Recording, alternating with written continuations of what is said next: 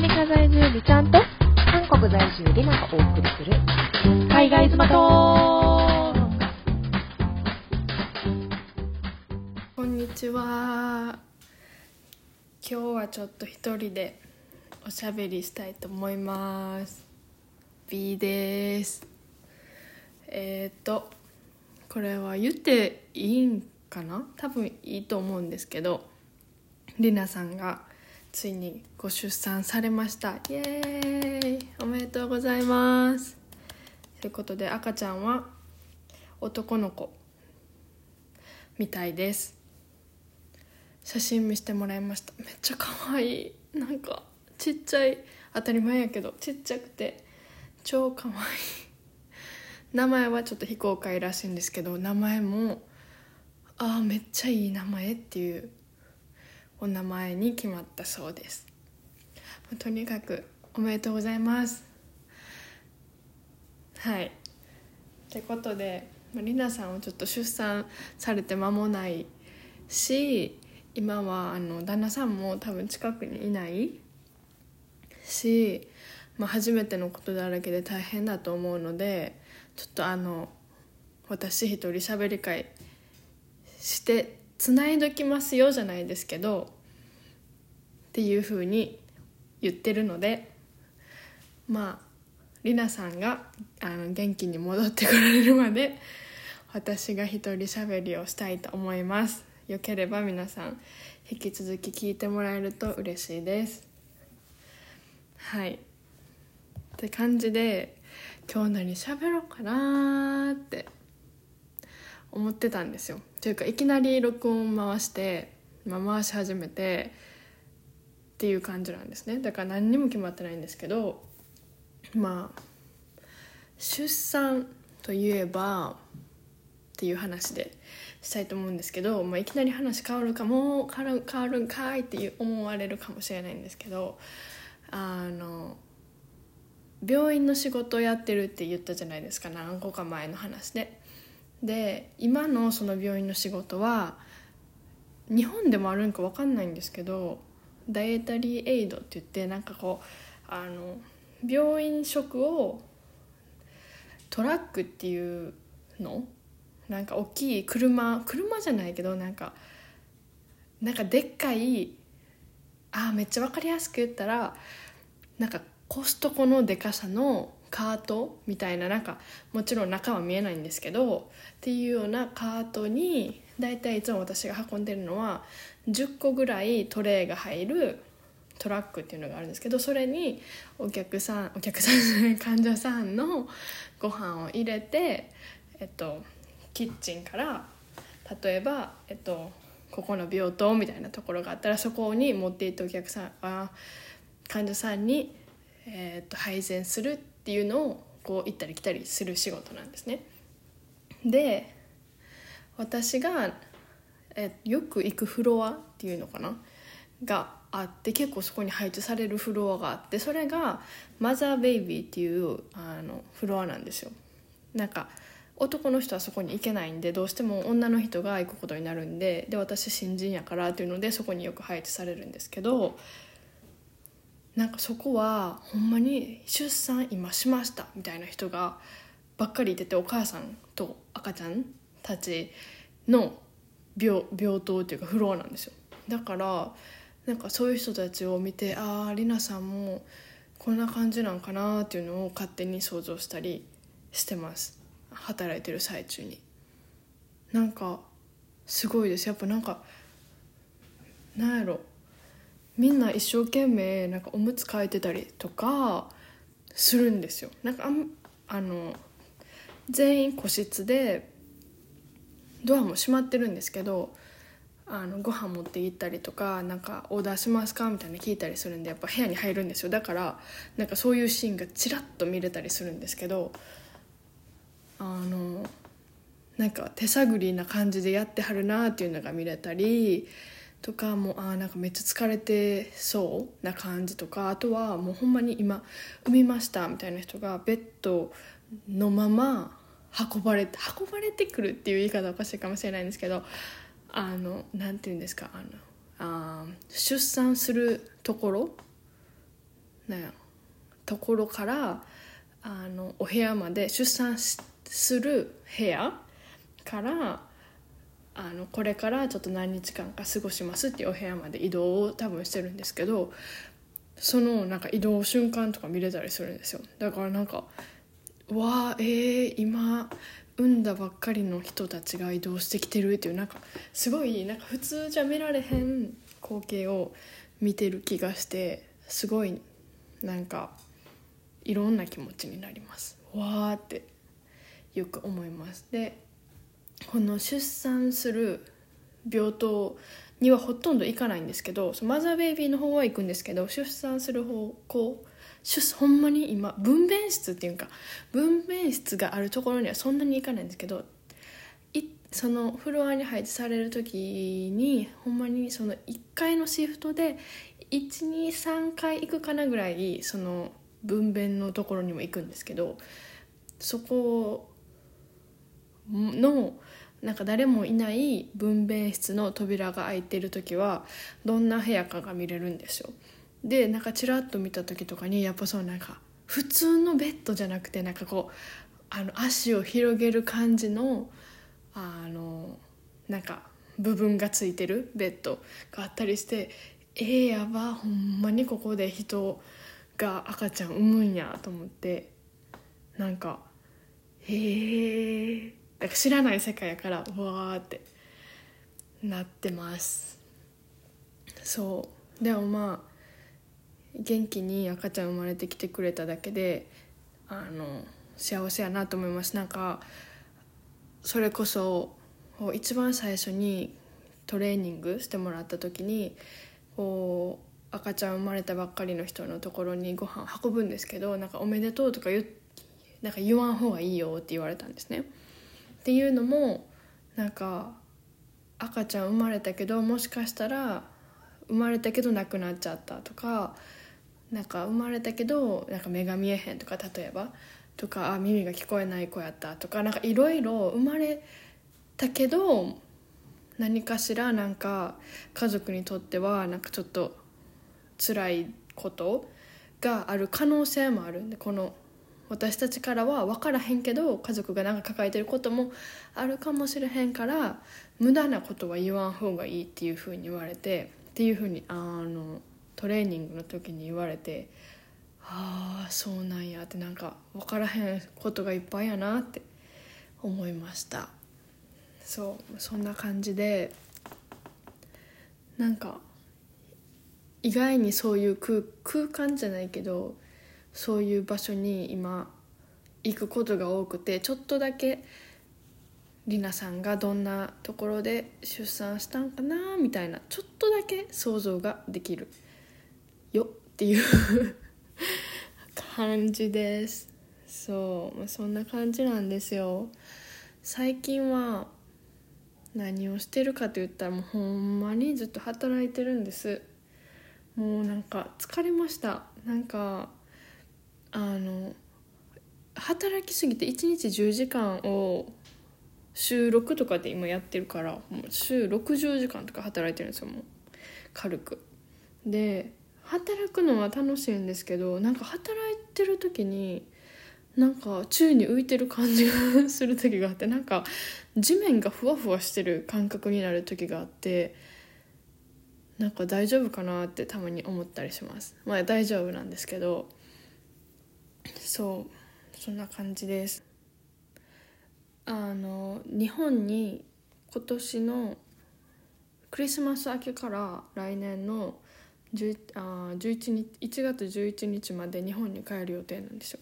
だから、まあ、それ終わったらあのベーグルショップでの仕事はちょっとあの今は週6なんですけどもう週4に減らしてもらおうと思っててもう言いました。ちょっともう嫌です。嫌ですじゃない。ちょっと休みが欲しいですみたいな感じで言って日土日月を休みにしてもらうことになりました。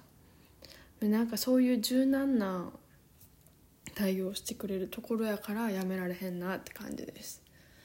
すごいいいオーナーではある。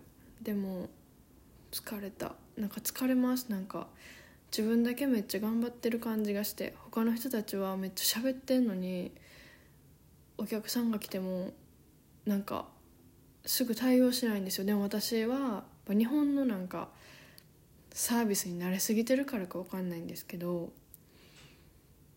なんかお客さん見たらすぐ行かないとっていう気持ちになっちゃうんですよ。だから結局働いてる人たちよりも早くお客さんに対して接客することになるから結局自分が一番動いちゃってなんか自分で自分を苦しめてるんかななんか自分で自分が働きすぎなようにしてるだけなのか自分が他の人が働かんでいいぐらい働いてしまってるんかなって最近そんな悩みばっかりなんですけどでもそうやらんかったらなんかサボってる感じするしな。って思ったりします。これなんかりなさんがおられたら何喋っていいかほんまに分からない。そうまあそんな感じなんです。だからとりあえず週4でベーグルショップで病院は週5は貼らないといけないんで病院は週5で入るんですけども病院は今のとこそんなにしんどくもないし結構簡単やしでベーグルショップよりももちろん給料もいいから、まあ、続けていけたらなと思ってます。そうなんです。えー、なんか皆さんもしよかったら話題ください。なんか一人で喋ってたら何喋っていいかほんまに分からんくなります。そう。でもなんかもう一個思ってたことがあってまた全然関係ない話なんですけどなんかこれみんなどう思いますっていうのがあってあの今ってまあ多分結構今まで昔に比べたら円安じゃないですか。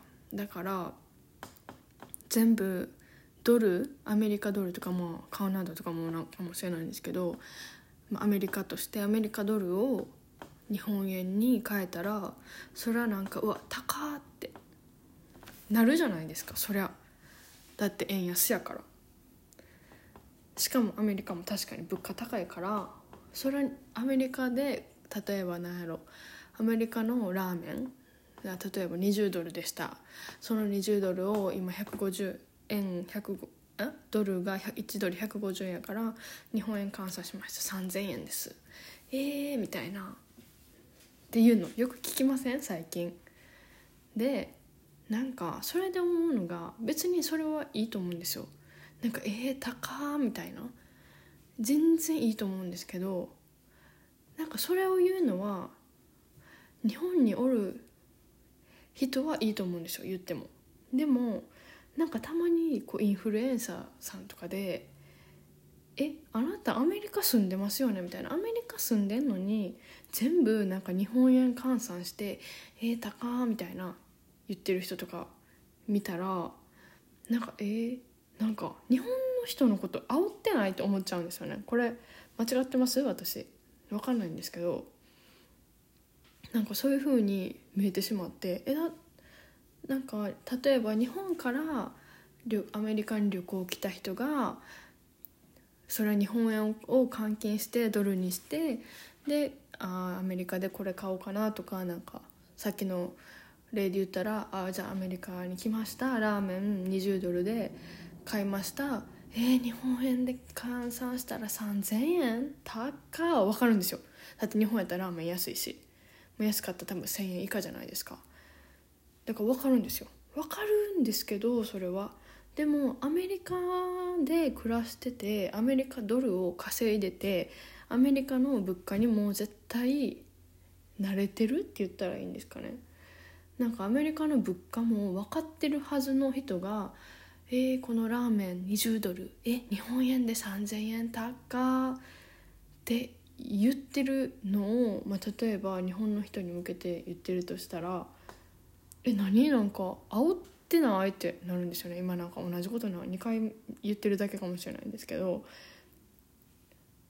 なんかなんやろ。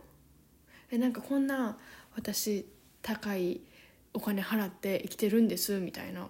なんかなんかそんな風に捉える自分がなんあのめっちゃ性格ねじれ曲がってるんかもしれないんですけど。なんかえー、なんかそれわざわざ言わなくてよくないって私は思思っちゃうんです。そういう方の投稿を見ると。まあだから最近インスタ全然見てないんですけど。そうなんかそう思っちゃう。なんかなんやろ。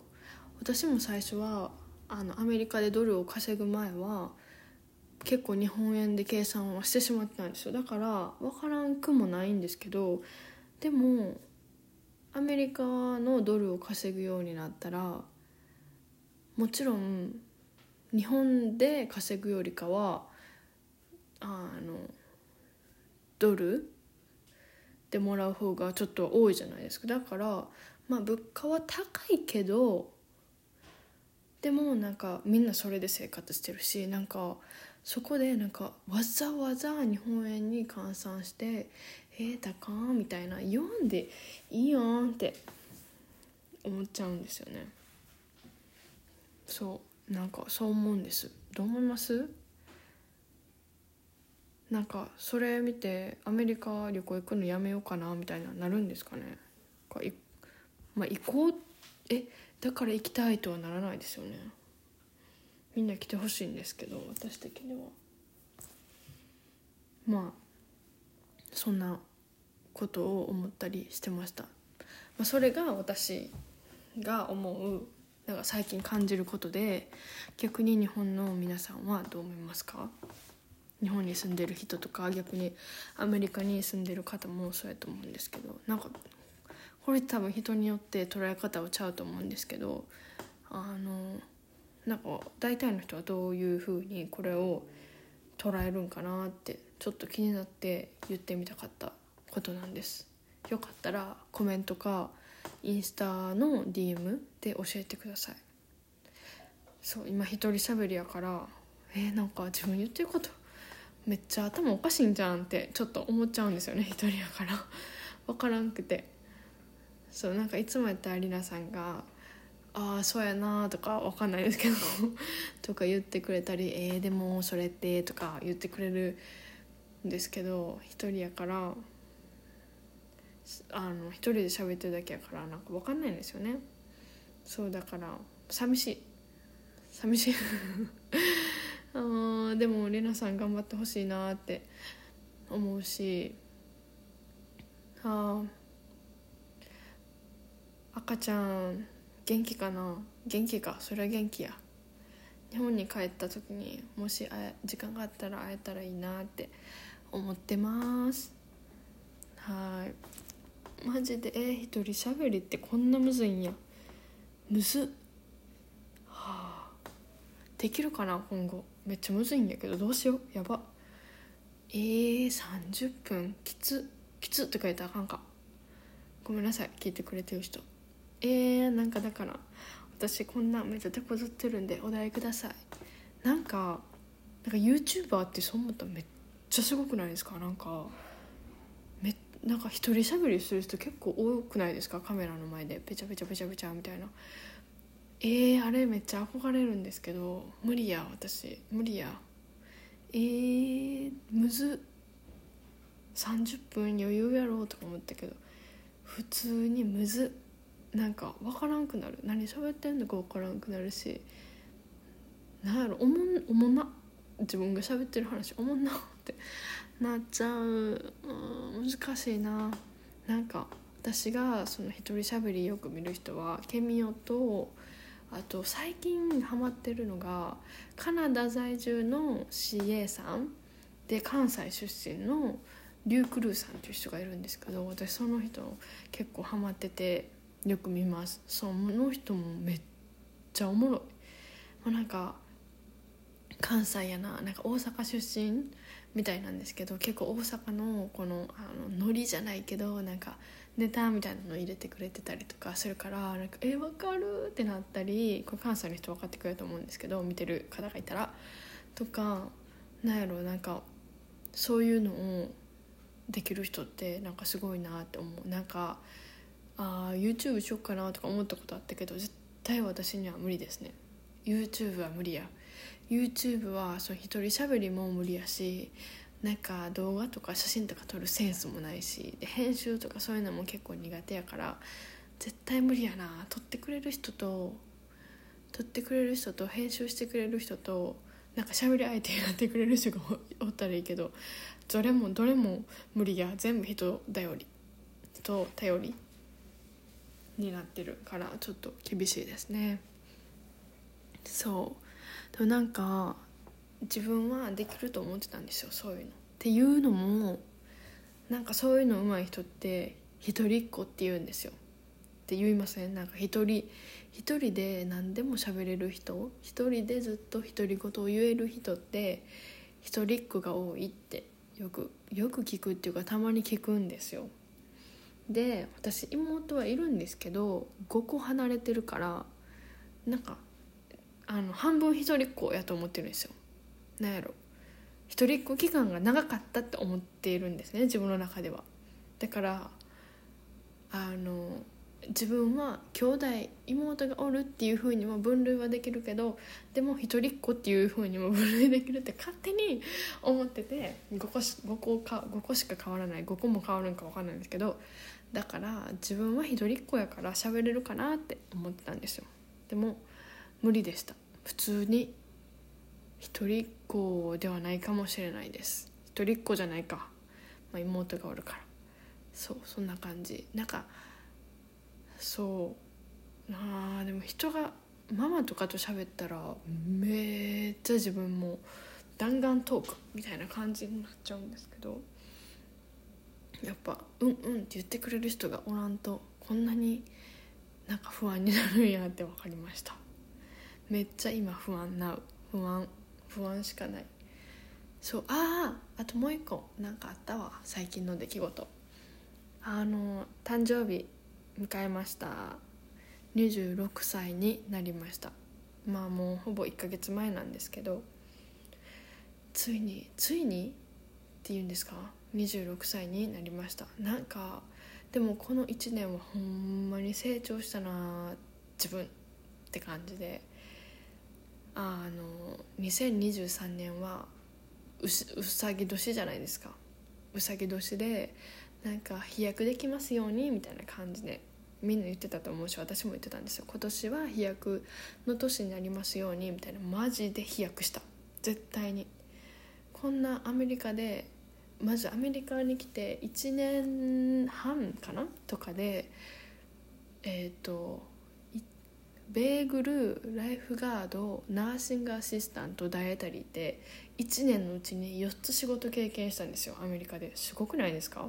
結構。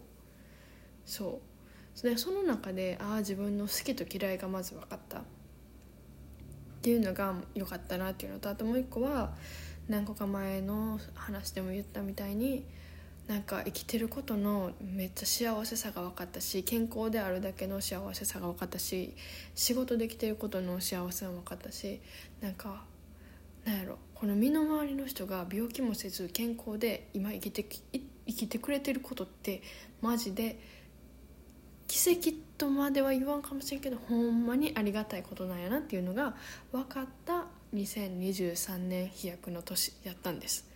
だからそれが分かった26歳の誕生日やったんでなんかすごいあのなんかね感謝感謝っていう感じがしました。26歳の誕生日。あ26年間病気もせずなんか生きてこれたと思ってなんかめっちゃあの感謝って感じだったんです。そうだからまた1年頑張ろうって思いました。そう。で来年はあれじゃないですか。辰年？辰年は多分うさぎが飛躍やったからもう辰はえぐえぐなんか急上昇年みたいな感じになるんかなってもうこの都市的に全員がみんながと思ってるんですよ。だからもう私どうなんのと思って。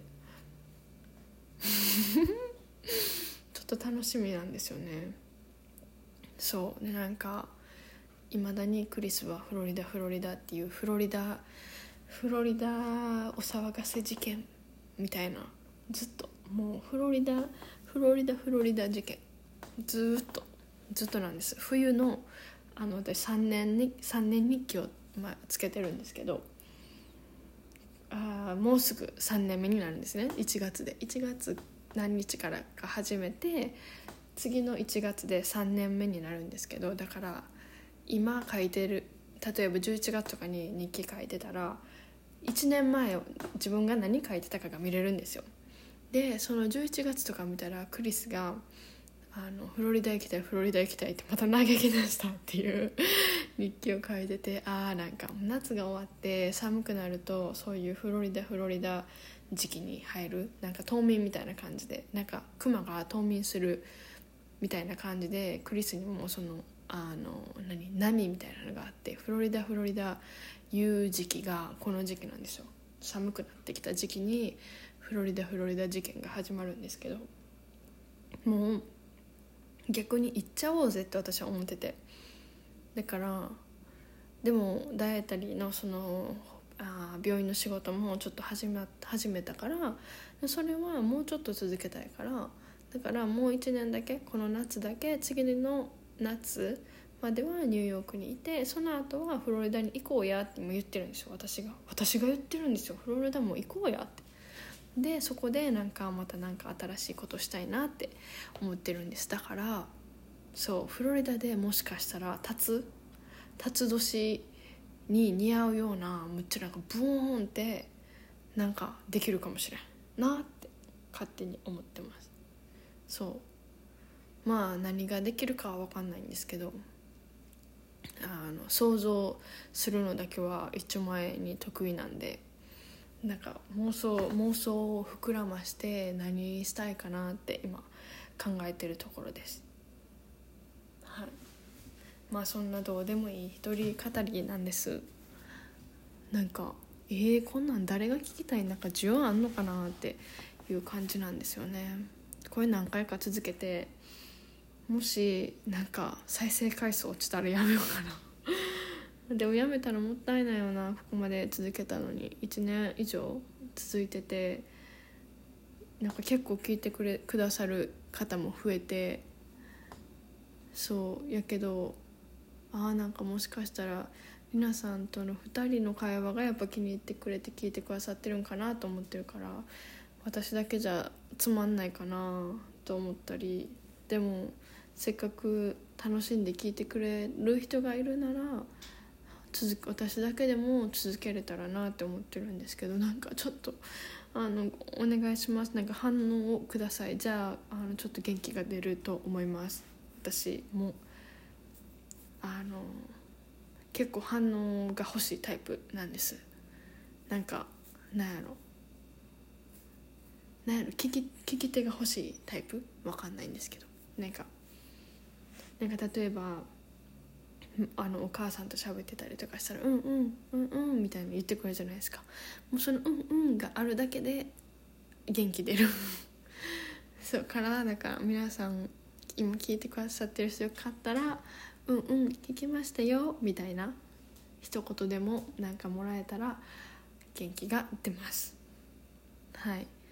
じゃあ今回はこれでちょっと終わりにしようかなと思います。話がいろいろぶっ飛んでしまったかもしれませんが。すいません。えっ、ー、とまた来週。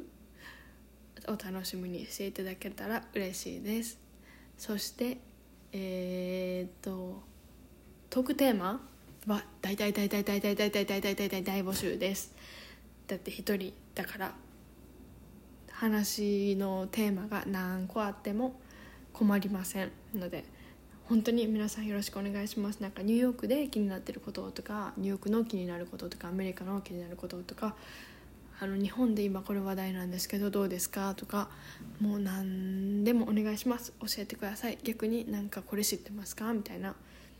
なんかあんた絶対これ知らんやろ。みたいなこととかも教えてくれると嬉しいです。はい。じゃあまた皆さん来週お会いしましょう。ありがとうございました。